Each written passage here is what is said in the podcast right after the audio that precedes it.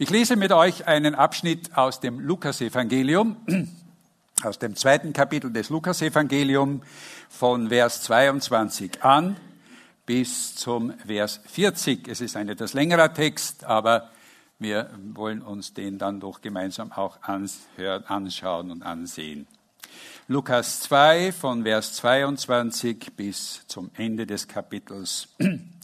Und als die Tage ihrer Reinigung nach dem Gesetz Mose um waren, es geht hier um Maria, die Mutter Jesu, brachten sie ihn, das kleine Kind Jesus, nach Jerusalem, um ihn dem Herrn darzustellen. Ein, wie im Gesetz des Herrn geschrieben steht, alles Männliche, das zuerst den Mutterschoß durchbricht, soll dem Herrn geheiligt heißen. Und um das Opfer darzubringen, wie es im Gesetz des Herrn heißt, ein paar Turteltauben oder zwei junge Tauben. Und siehe, ein Mann lebte in Jerusalem mit Namen Simeon, und dieser Mann war gerecht und gottesfürchtig und wartete auf den Trost Israels, und der Heilige Geist war bei ihm. Und ihm ward vom Heiligen Geist eine Offenbarung zuteil geworden. Er sollte den Tod nicht sehen, bevor er den Christus des Herrn gesehen hätte. Und er kam vom Geist getrieben in den Tempel, und als die Eltern das Kind Jesu in den Tempel brachten, um mit ihm zu tun, was nach dem Gesetz Brauch war, dann nahm er ihn auf seine Arme, lobte Gott und sprach, Herr, nun lässt du deinen Diener in Frieden sterben, wie du gesagt hast, denn meine Augen haben deinen Heiland gesehen, den du vor allen Völkern bereitet hast, ein Licht zur Erleuchtung der Heiden und zur Ehre deines Volkes Israel. Und sein Vater und seine Mutter wunderten sich über das, was von ihm gesagt wurde. Und Simeon segnete sie und sagte zu Maria, seiner Mutter, siehe, dieser ist für viele in Israel zum Fall und zum Aufstehen bestimmt, um zum Zeichen, dem widersprochen wird. Und auch durch deine eigene Seele wird ein Schwert dringen, damit die Gedanken vieler Menschen offenbar werden. Und dort war eine Prophetin, Hannah, eine Tochter Phanuels aus dem Stamm Asser. Die war hochbetagt. Als junges Mädchen hatte sie geheiratet und nur sieben Jahre in der Ehe gelebt und war nun eine Witwe von über 84 Jahren. Die, nie, die wich nicht vom Tempel und diente Gott mit Fasten und Beten Tag und Nacht. Die trat zur selben Stunde auch hinzu, pries Gott und sprach zu, von ihm zu allen, die auf die Erlösung Jerusalems warteten. Und als sie alles nach dem Gesetz des Herrn erfüllt hatten, kehrten sie wieder nach Galiläa in ihre Stadt Nazareth zurück. Das Kind aber wuchs und wurde stark, voller Weisheit und Gottes Gnade war bei ihm. Herr, wir danken dir für dein Wort und bitten dich, dass es jetzt lebendig wird in unseren Herzen zur Erbauung und auch ja, zur Bereicherung für uns selbst. Amen.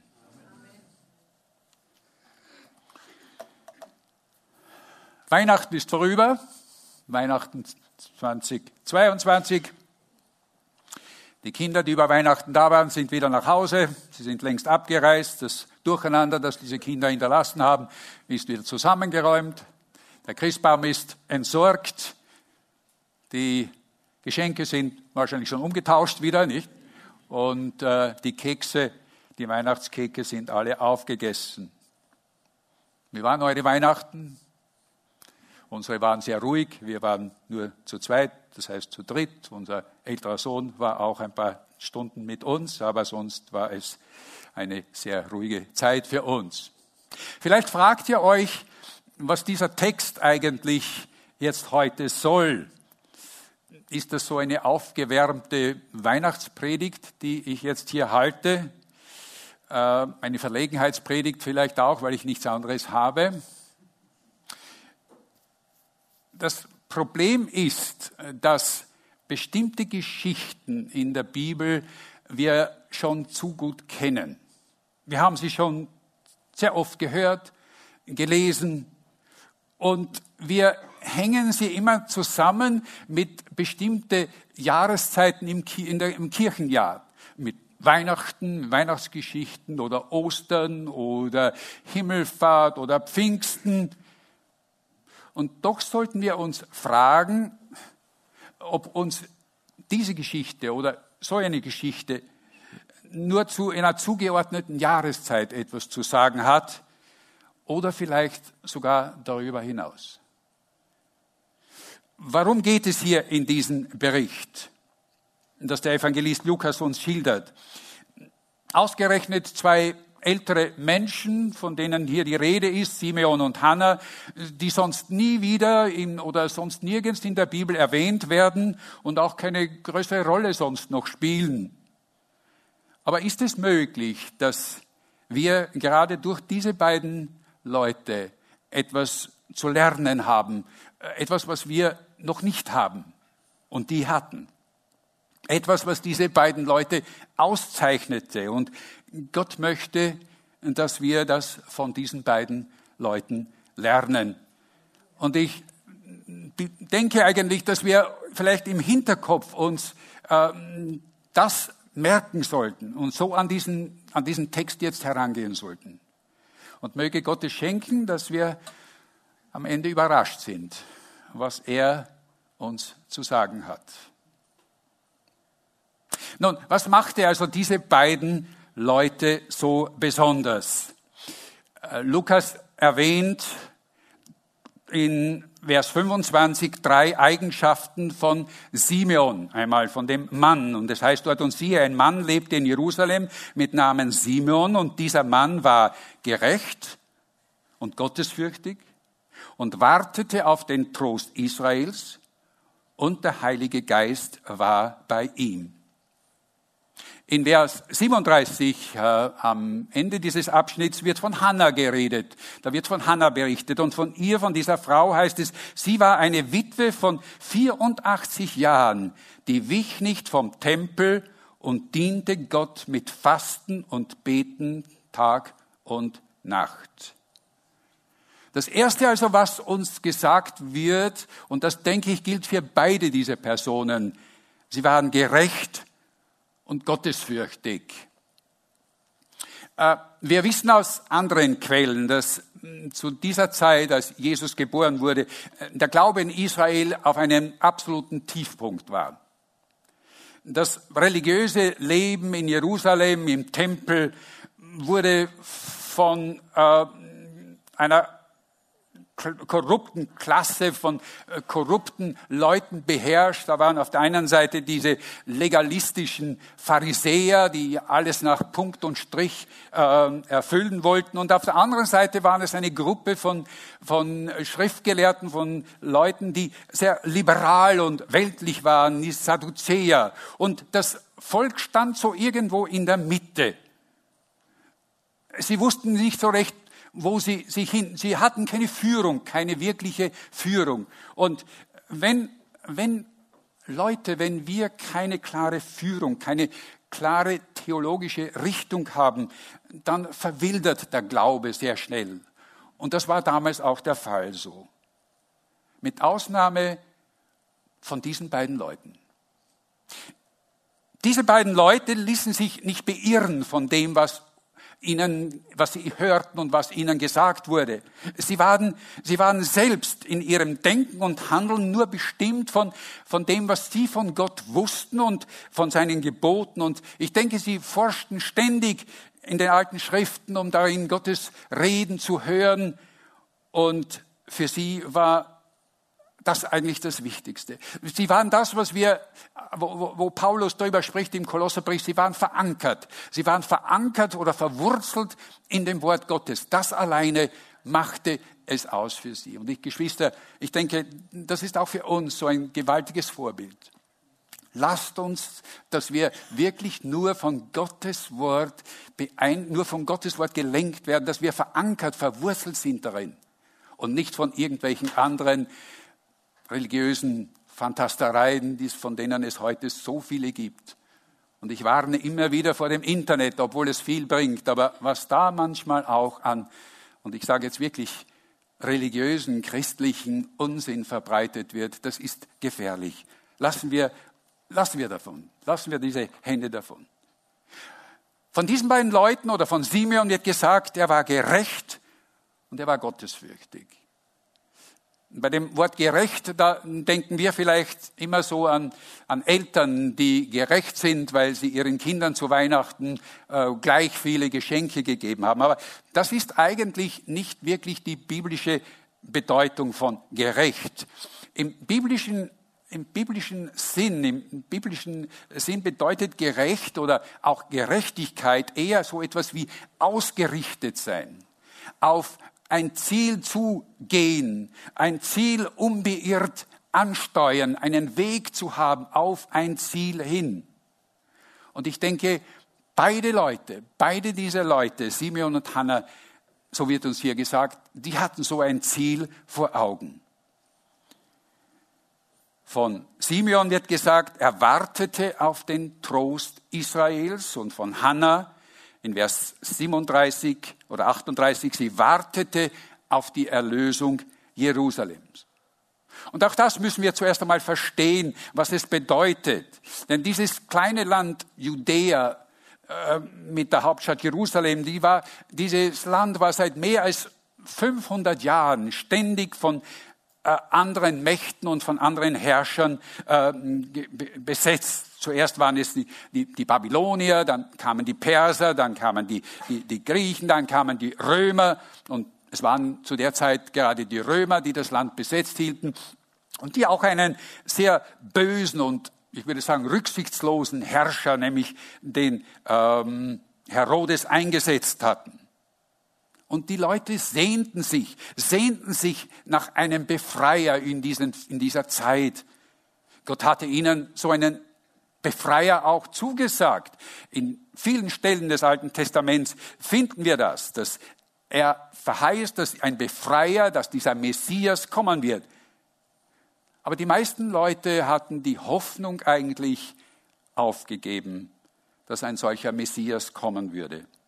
500 Jahre, das ist eine sehr lange Zeit und es ist nicht verwunderlich, wenn man, wenn man dann die Hoffnung aufgibt. Wenn man die Hoffnung aufgibt, dann wird alles andere Tradition. Es ist nicht mehr echt. Es ist nur mehr Gewohnheit. Außerdem war es auch so, dass Gott nicht mehr mit ihnen geredet hatte. 400 Jahre lang gab es keinen Propheten, der zu ihnen sprach. Gott, so meinten sie, hat uns längst vergessen. Wir brauchen ihn eigentlich nicht mehr. Und wieder waren es Hannah und Simeon. Sie warteten, heißt es. Sie warteten auf den Trost Israels. Sie warteten auf die Erlösung Jerusalems von der Hannah. Sie hatten diese Hoffnung, diese Hoffnung nicht aufgegeben. Und sie kannten auch alle diese Stellen aus dem Alten Testament, aus Jesaja 8, 23. Wir kennen sie auch, weil sie zu Weihnachten uns immer wieder, wir sie immer wieder hören. Es wird nicht dunkel bleiben über denen, die in Angst sind, heißt es in Jesaja 8, 23. Oder in Jesaja 9, 1. Das Volk, das im Finstern wandelt, wird ein großes Licht sehen und über denen, die da wohnen im finsteren Lande, wird es hell scheinen. Simeon wusste. Simeon wusste und glaubte, auch wenn für Gott tausend Jahre, wie es heißt, nur ein Tag wie ein Tag sind, er macht, er tut doch, was er verheißt. Dieses, dieses griechische Wort für Trost, der Trost Israels, auf den Simeon äh, wartete, ist eigentlich ein Titel. Ist eigentlich ein Titel und bedeutet eigentlich der Tröster also eine Person. Simeon, so müsste es jetzt eigentlich heißen, Simeon wartete auf den Tröster. Und dieses Warten war etwas, was beide auszeichnete. Aber noch ein drittes wird von ihm gesagt. Der Heilige Geist war bei ihm, Vers 25. Dreimal erwähnt Lukas den Heiligen Geist im Zusammenhang mit Simeon. Der Heilige Geist der Heilige Geist, das ist diese Stimme Gottes. Sie ist eine sehr leise Stimme. In der Bibel wird sie verglichen mit einem Säuseln oder mit einem leichten Wind. Man muss schon genau hinhören, wenn man den Heiligen Geist hören will. Aber er spricht. Und das kann ein plötzlicher Impuls sein in unserem Leben, der uns trifft, eine, eine neue Erkenntnis, etwas, was wir plötzlich neu sehen, vielleicht auch etwas, was unseren Glauben verändert, weil wir in der Schrift etwas anderes sehen, aber auch unsere Erwartungen, etwas, was wir erwarten. Dass manchmal Erwartungen über den Haufen geworfen werden oder ganz neue Offenbarungen, ganz neue Erwartungen wieder kommen. Und für Simeon war es so. Die Bibel nennt, dass, er sagt, dass Simeon vom Heiligen Geist eine Offenbarung bekommen hatte. Er solle den Tod nicht sehen, bevor er den Christus des Herrn gesehen hatte. Und ich denke, das ist eine großartige, wunderbare Verheißung, die er hier hatte. Und ich denke, von diesem Tag an wartete Simeon jetzt. Simeon stand in einer ständig, war in einer ständigen Erwartung auf das Kommen dieses Trösters. Das zeichnete ihn aus. Ich sehe so ein Bild vor mir, wie ein Kind, das auf Zehenspitzen beim Fenster steht und hinausblickt und wartet darauf, wann kommt Papa endlich nach Hause. In der Übersetzung des Neuen Testaments von Jörg Zink, dort heißt es, er wartete unablässig. Er wartete unablässig. Lukas, der ja dein, sein Evangelium auf Griechisch äh, schrieb, der verwendet dort das ist griechische Wort prosdechomai. Prosdechomai setzt sich zusammen aus dechomai, das heißt warten, und pros. Pros bedeutet zu, vorwärts, auf etwas hin. Also wenn man die beiden Worte zusammensetzt im Griechischen, pros dechomai, dann müsste man im Deutsch eigentlich sagen, sie wart, erwartete vorwärts. Vorwärts warten. Das, das klingt sprachlich ein bisschen holprig, aber es drückt so treffend aus, was es bedeutet, mit Hoffnung auf etwas warten, mit Hoffnung auf etwas zugehen, was man erwartet und was man weiß, dass es kommen wird. Wir alle warten. Ich habe eine Studie gefunden, eine amerikanische Studie, die feststellt, dass wir zwei Jahre unseres Lebens am Telefon verbringen, weil der andere nicht abhebt, den wir eigentlich anrufen wollen. Zwei Jahre unseres Lebens. Sechs Monate unseres Lebens vor roten Ampeln. Ich denke, das ist manchmal mehr als sechs Monate. Fünf Jahre im Stau. Gar nicht zu reden von der Zeit, die wir im Wartezimmer von Ärzten verbringen. Oder wir Männer auf unsere Frauen. Nein, Entschuldigung. Nein. Meine Frau wirft mir einen bösen Blick zu. Was bedeutet, was bedeutet vorwärts warten? Was bedeutet das? Nein, das bedeutet nicht, dass wir auf die nächste Gehaltserhöhung warten oder auf die Pension. Was bedeutet vorwärts warten? Vorwärts warten bedeutet mit offenen Augen und Ohren durch den Tag gehen, bereit zu sein, den Herrn zu sehen, Jesus zu sehen in all den Begebenheiten, die uns, die uns zustoßen, erwarten, es könnte Jesus darin sein. Er könnte irgendwie sich zeigen darin. Wir würden ihn darin sehen. Seht, ich denke, für Simeon waren alle die Dinge, die Sorgen, die so der Alltag immer war, völlig belanglos.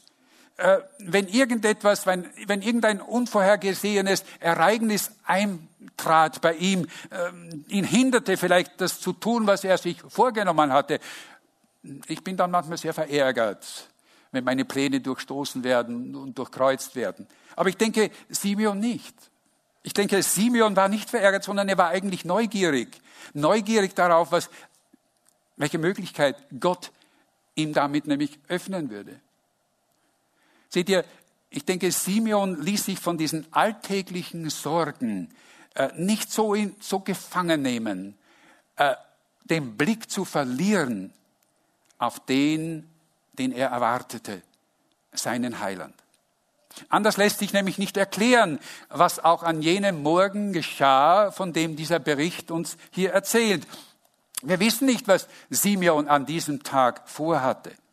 Vielleicht hatte er auch vor, äh, vielleicht war es der Tag, an dem er sich normalerweise mit seinen Freunden traf, zu Gesprächen. Aber irgendwie muss an diesem Tag etwas anders gewesen sein. Irgendetwas muss gewesen sein. In Vers 27 heißt es nämlich, und er kam vom Heiligen Geist getrieben in den Tempel.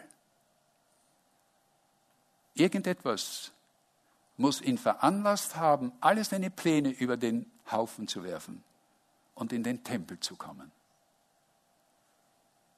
Habt ihr das schon erlebt? Und habt ihr das auch getan? So einen plötzlichen Impuls zu haben. Ich sollte jetzt, ich sollte jetzt alles liegen lassen und sollte jetzt auf jemanden zugehen. Ich sollte jemanden anrufen. Ich sollte, ich sollte mich um jemanden kümmern. Er braucht mich. Ich denke, das ist, das ist das, was der Heilige Geist dann in uns tut. Simeon kommt auf dieses Drängen des Heiligen Geistes in den Tempel und was sieht er dort? Ein Haufen Leute. Der Tempel war ständig voll mit Leuten. Und unter anderem sah er auch ein junges Paar, zwei junge Leute, sie ein Teenager noch. Und er ein paar Jahre älter. Und sehr ärmlich gekleidet standen sie dort mit einem Bündel im Arm, in dem sich ein kleines Kind befand. Es wird uns gesagt, dass Maria und Josef in den Tempel kamen, äh, weil es ein Brauch war nach dem mosaischen Gesetz, um das kurz zu erklären, nach dem mosaischen Gesetz galt eine Mutter, die ein Kind geboren hatte, die ersten 40 Tage als unrein. Sie musste zu Hause bleiben. Sie durfte nicht in den Tempel kommen. Sie durfte auch nicht das Haus groß verlassen. Aber nach den 40 Tagen, äh, da musste sie in den Tempel kommen, äh, um ein Opfer darzubringen. Ein Opfer für sich selbst, aber auch ein Opfer für ihr neugeborenes Kind. So erfahren wir das aus Vers 24. Äh, dieses Opfer war meistens ein Lamm und äh, zwei Tauben oder eine Taube. Aber wer sich das nicht leisten konnte, wer zu arm war, da genügten auch zwei Tauben. Damit wurde dieses Kind, dieses erstgeborene Kind ausgelöst von Gott. Übrigens, 40 Tage, 40 Tage, das sind doch umgerechnet sechs Wochen, nicht? sechs Wochen war dieses Kind alt, also sechs Wochen seit der Geburt, also für uns sechs Wochen seit Weihnachten. Äh, seht ihr, diese Predigt ist gar nicht so weihnachtlich. Ja, ja? Äh, ich bin sogar zwei Wochen voraus mit dieser Predigt. Es passierte sechs Wochen danach. Aber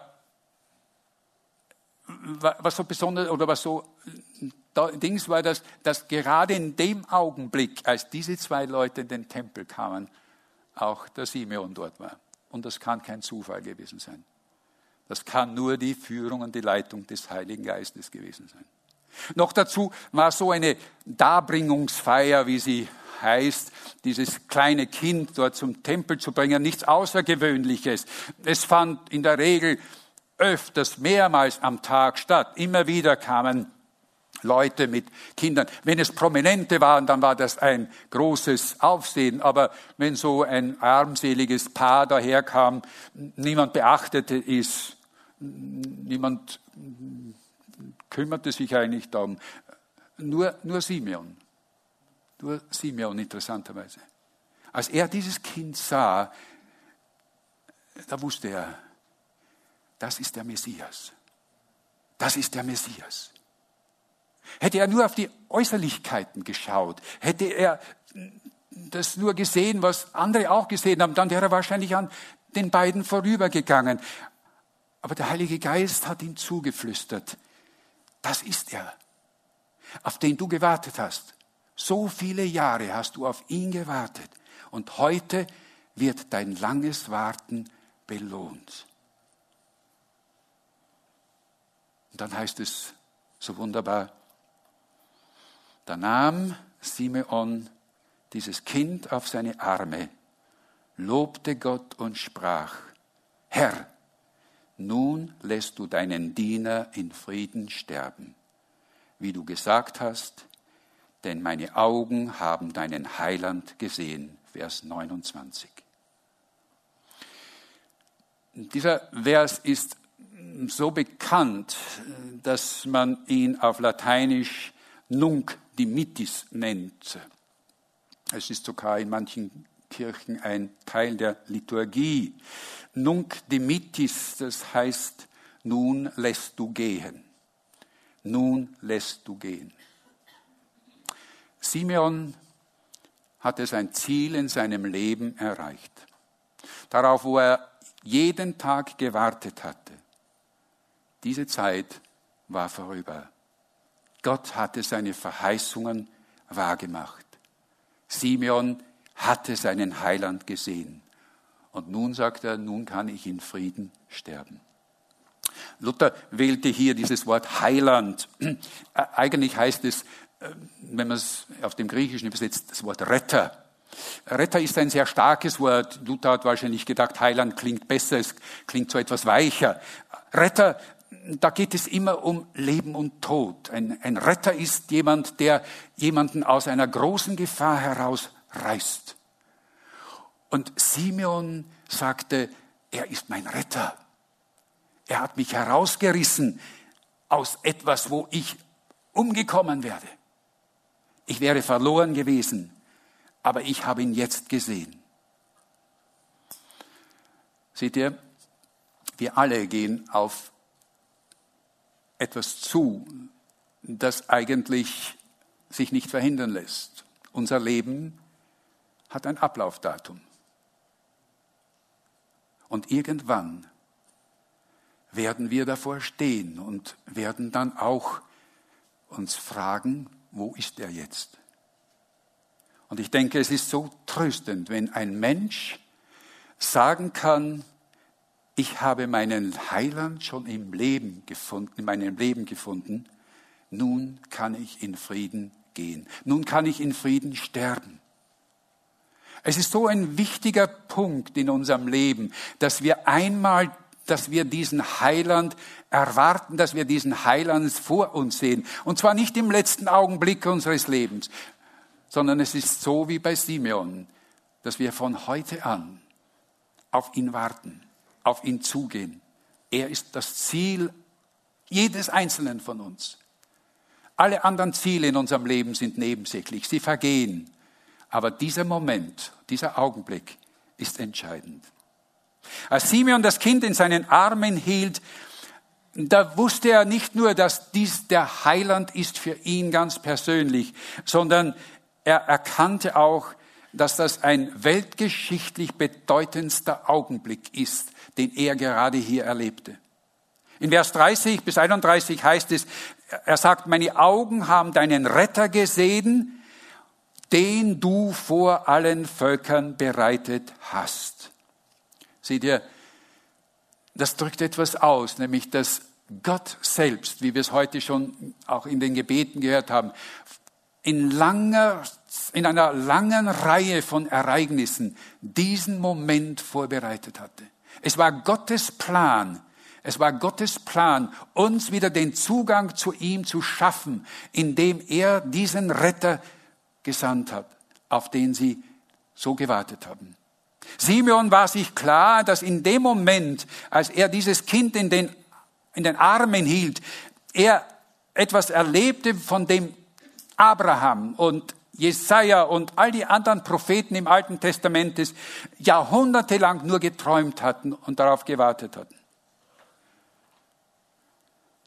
Es fasziniert mich immer, fasziniert, Geschichte fasziniert mich, die Geschichte des Alten Testamentes, weil es so großartig zeigt, dass die ganze Weltgeschichte nur auf eines hinzielte, auf einen Moment hinzielte, das Kommen des Retters und Trösters der Menschen. Das ist das Zentrum der Geschichte. Paulus beschreibt in Galater 4,4 die so treffend auch, als er sagt, als aber die Zeit erfüllt war, alles vorher war nur die Vorbereitung für diesen Augenblick. Als die Zeit erfüllt war, sandte Gott seinen Sohn, geboren von einer Frau und unter dem Gesetz gestellt, damit er die, die unter dem Gesetz standen, erlöste und wir als Kinder angenommen würden. Charles Haddon Spurgeon fasst es auch so wunderbar zusammen, wenn er schreibt, Christus ist die zentrale Tatsache der Menschheitsgeschichte. Alles blickt zu ihm hin und von ihm weg. Alle Linien der Geschichte kreuzen sich in ihm. Die größte und wichtigste Tatsache, die die Geschichte der Menschheit beschreibt, ist die Geburt Jesu. Für Simeon gab es im Leben nichts Wichtigeres, als diesen Heiland zu sehen. Geschwister, ist er auch für uns? Ist das auch für uns der Fall? Jesus kam als Erlöser und Retter für die gesamte Menschheit. Im Vers 32 heißt es, er kam als ein Licht zur Erleuchtung der Heiden und zur Ehre deines Volkes. Hier wir haben wir eine Unterscheidung. Äh, die Heiden, äh, im, im Griechischen stehen steht eigentlich die Völker, aber damit waren also alle die gemeint, die nicht zum eigentlichen erwählten Volk Gottes gehörten. Das waren nämlich die Juden. Sie sind Gottes erwähltes Volk. Aber er kam, Jesus kam, damit auch die Heiden, damit auch wir wir sind Heiden. Wisst ihr das? Dass auch wir in dieses Volk, in dieses Volk Gottes hineingenommen werden. Wir gehören dazu in Christus. Wir gehören zu Gottes erwähltem Volk. Jesus hat uns gerettet. Jesu hat uns diese Gnade erwirkt. Sein Name Jesu, äh, wörtlich der Herr rettet. Dieser Name der klingt vom ersten bis zum letzten Buchstaben wie Gnade. Und jedes Mal, wenn wir den Namen Jesu über unsere Lippen kommen lassen, sollten wir daran denken, es ist Gnade. Es ist Gnade, dass wir durch ihn zu Gott, zu unserem Schöpfer kommen können. Es heißt von Maria und Josef, sie wunderten sich über das, was, was Simeon hier über ihr Kind sagte. Es ist auch zum ja, es ist auch nicht ganz begreiflich. Wir können es mit unserem menschlichen Verstand nicht ganz verstehen. Aber ich denke, ihre Verwunderung wurde noch größer und ihre, ihre, ihr Erstaunen und ihre, ihre Fragen auch, als er sie segnete und sagte in Vers 34, siehe, dieser ist für viele in Israel zum Fall und zum Aufstehen bestimmt und zum Zeichen, dem widersprochen wird wenn wir segnen, wenn wir Geburtstagskinder segnen oder wenn wir ein Kind segnen, dann meinen wir, dann tun wir eigentlich, wir, wir sprechen etwas Gutes über dieses Kind aus. Wir sprechen etwas Gutes über den Menschen aus, wenn wir ihn zum Geburtstag segnen.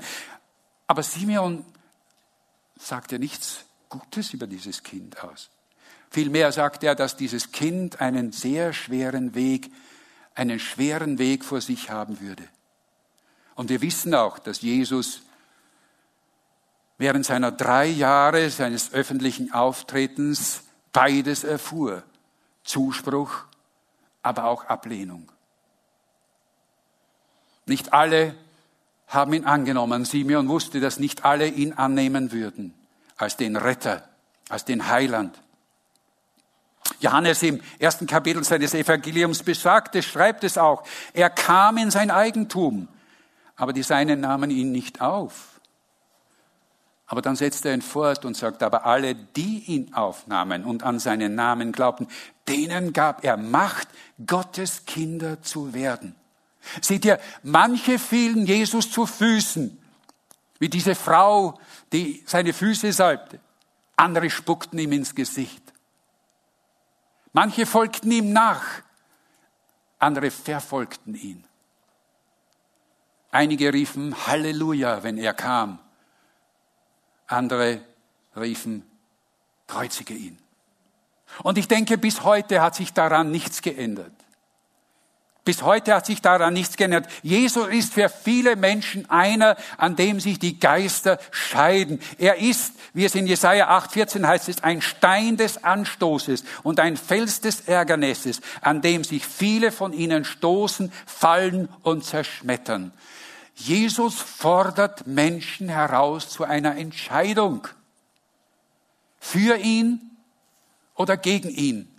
Es gibt nur dieses eine. Es gibt dazwischen nichts. Es gibt in der Beziehung zu Christus keine neutrale Zone. Wir können nicht sagen, na ja, wenn, ja, okay, dann. Es gibt nur eins, eine Entscheidung für ihn. Ja oder gegen ihn.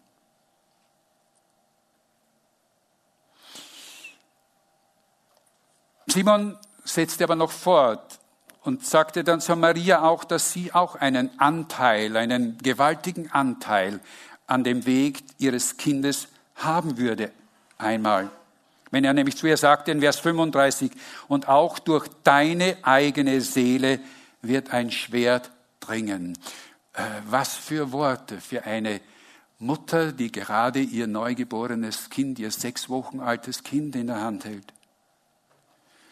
Drei Jahrzehnte später sollte sich das bewahrheiten, was Simeon ihr sagte, als sie nämlich, als Maria nämlich unter dem Kreuz stand und zusehen musste, wie ihr Sohn eines schrecklichen Todes starb, unschuldig, unschuldig.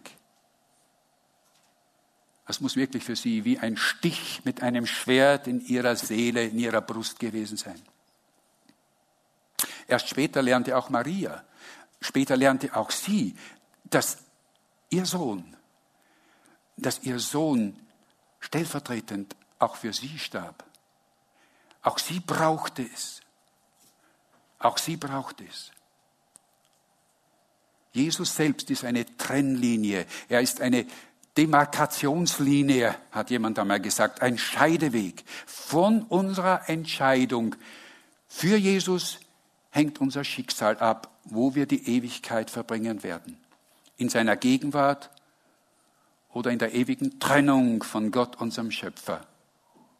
Im Licht der himmlischen Herrlichkeit oder in der ewigen Dunkelheit.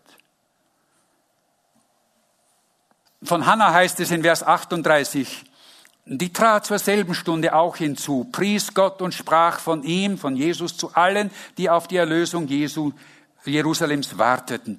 Und ich denke, das ist auch so ein großartiges Zeugnis von dieser, von dieser Frau. In, in einer tristen Zeit, wie sie lebte, da gab sie diesen Menschen Hoffnung und wies auf Jesus hin und sagte, er ist unser Retter. Und wir haben auch diesen Auftrag. Äh, wir leben auch in einer sehr dunklen Zeit und viele Menschen haben die Hoffnung aufgegeben. Aber Geschwister, wir haben diese Hoffnung. Und wir haben eine wunderbare Botschaft. Eine Botschaft, die die Welt heute mehr braucht als jemals zuvor.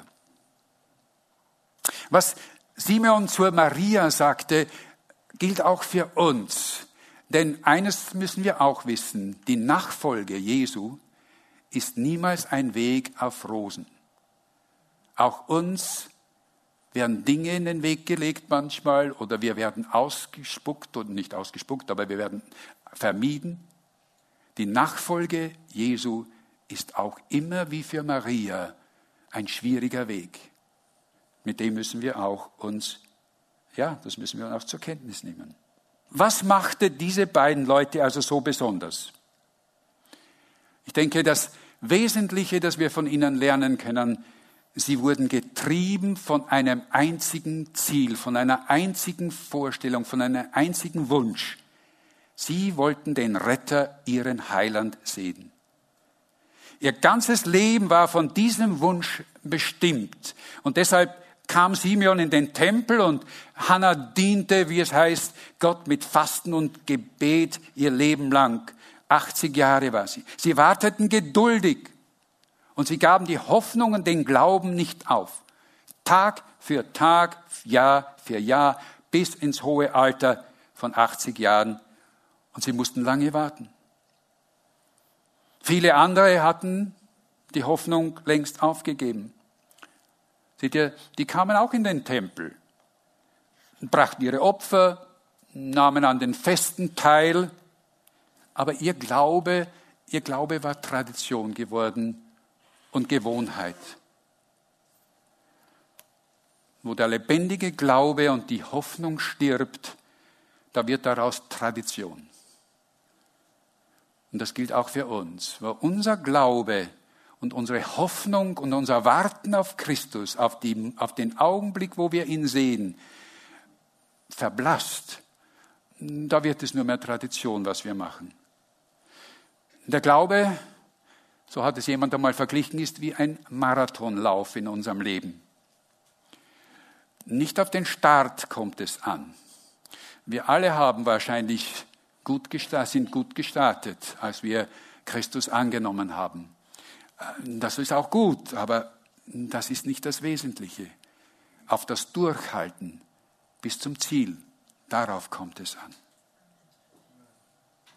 Während Simeon und Hannah in dem Kind Christus als ihren Heiland erkannten, da sahen die anderen Leute in dem Tempel nur einen Säugling von hundert anderen, von denen es hundert andere auch noch gab.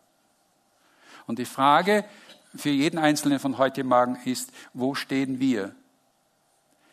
Sind wir hier, weil unser Glaube in uns lebt und wir warten, Jesus zu sehen? Oder sind wir hier aus Tradition und Gewohnheit und warten eigentlich nur darauf, dass der morgige Tag, wo wir schon wieder wissen, was es viele Dinge gibt, die zu erledigen sind, erledigt werden? Am Ende seines Lebens schreibt der Apostel Paulus an seinen jungen Freund Timotheus. Und er fasst eigentlich das, was ich sagen wollte, hiermit zusammen. Paulus schreibt und sagt zu ihm, ich habe einen guten Kampf gekämpft. Ich habe den Lauf vollendet. Ich habe Glauben behalten. Nun liegt für mich die Krone der Gerechtigkeit bereit, die mir der Herr, der gerechte Richter am jüngsten Tage geben wird.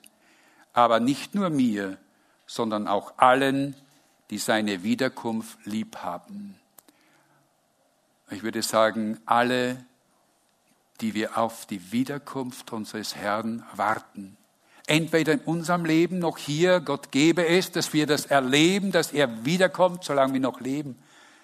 Aber kann auch sein, dass es erst sein wird, dass wir in der Ewigkeit ihn sehen. Lasst uns, Geschwister, bis dorthin festhalten an unserem Glauben und lasst die anderen Dinge in unserem Leben zweitrangig sein. Und mit diesen Gedanken möchte ich euch heute alleinen lassen. Aber ich möchte zum Schluss noch beten. Vater, wir danken dir, dass du deinen Sohn gesandt hast. Wir haben es heute schon oft gesagt. Aber wir bitten dich, dass du uns die Kraft und auch das Durchhalten schenkst, so wie Simeon und Hannah es hatten, darauf zu warten, bis wir ihn wiedersehen. Dass uns nichts von diesem Warten ablenkt, dass wir vorwärts warten, dass wir nach vorne schauen und ja, am Ende dann sagen können, ich habe meinen Heiland gesehen, ich habe meinen Retter gesehen, ich kenne ihn. Nun kann ich abtreten. Wir danken dir und wir befehlen uns dir an, deiner Gnade und deiner großen Liebe. Schenke uns, dass wir an dieser Hoffnung, die wir haben in Christus, festhalten. Amen.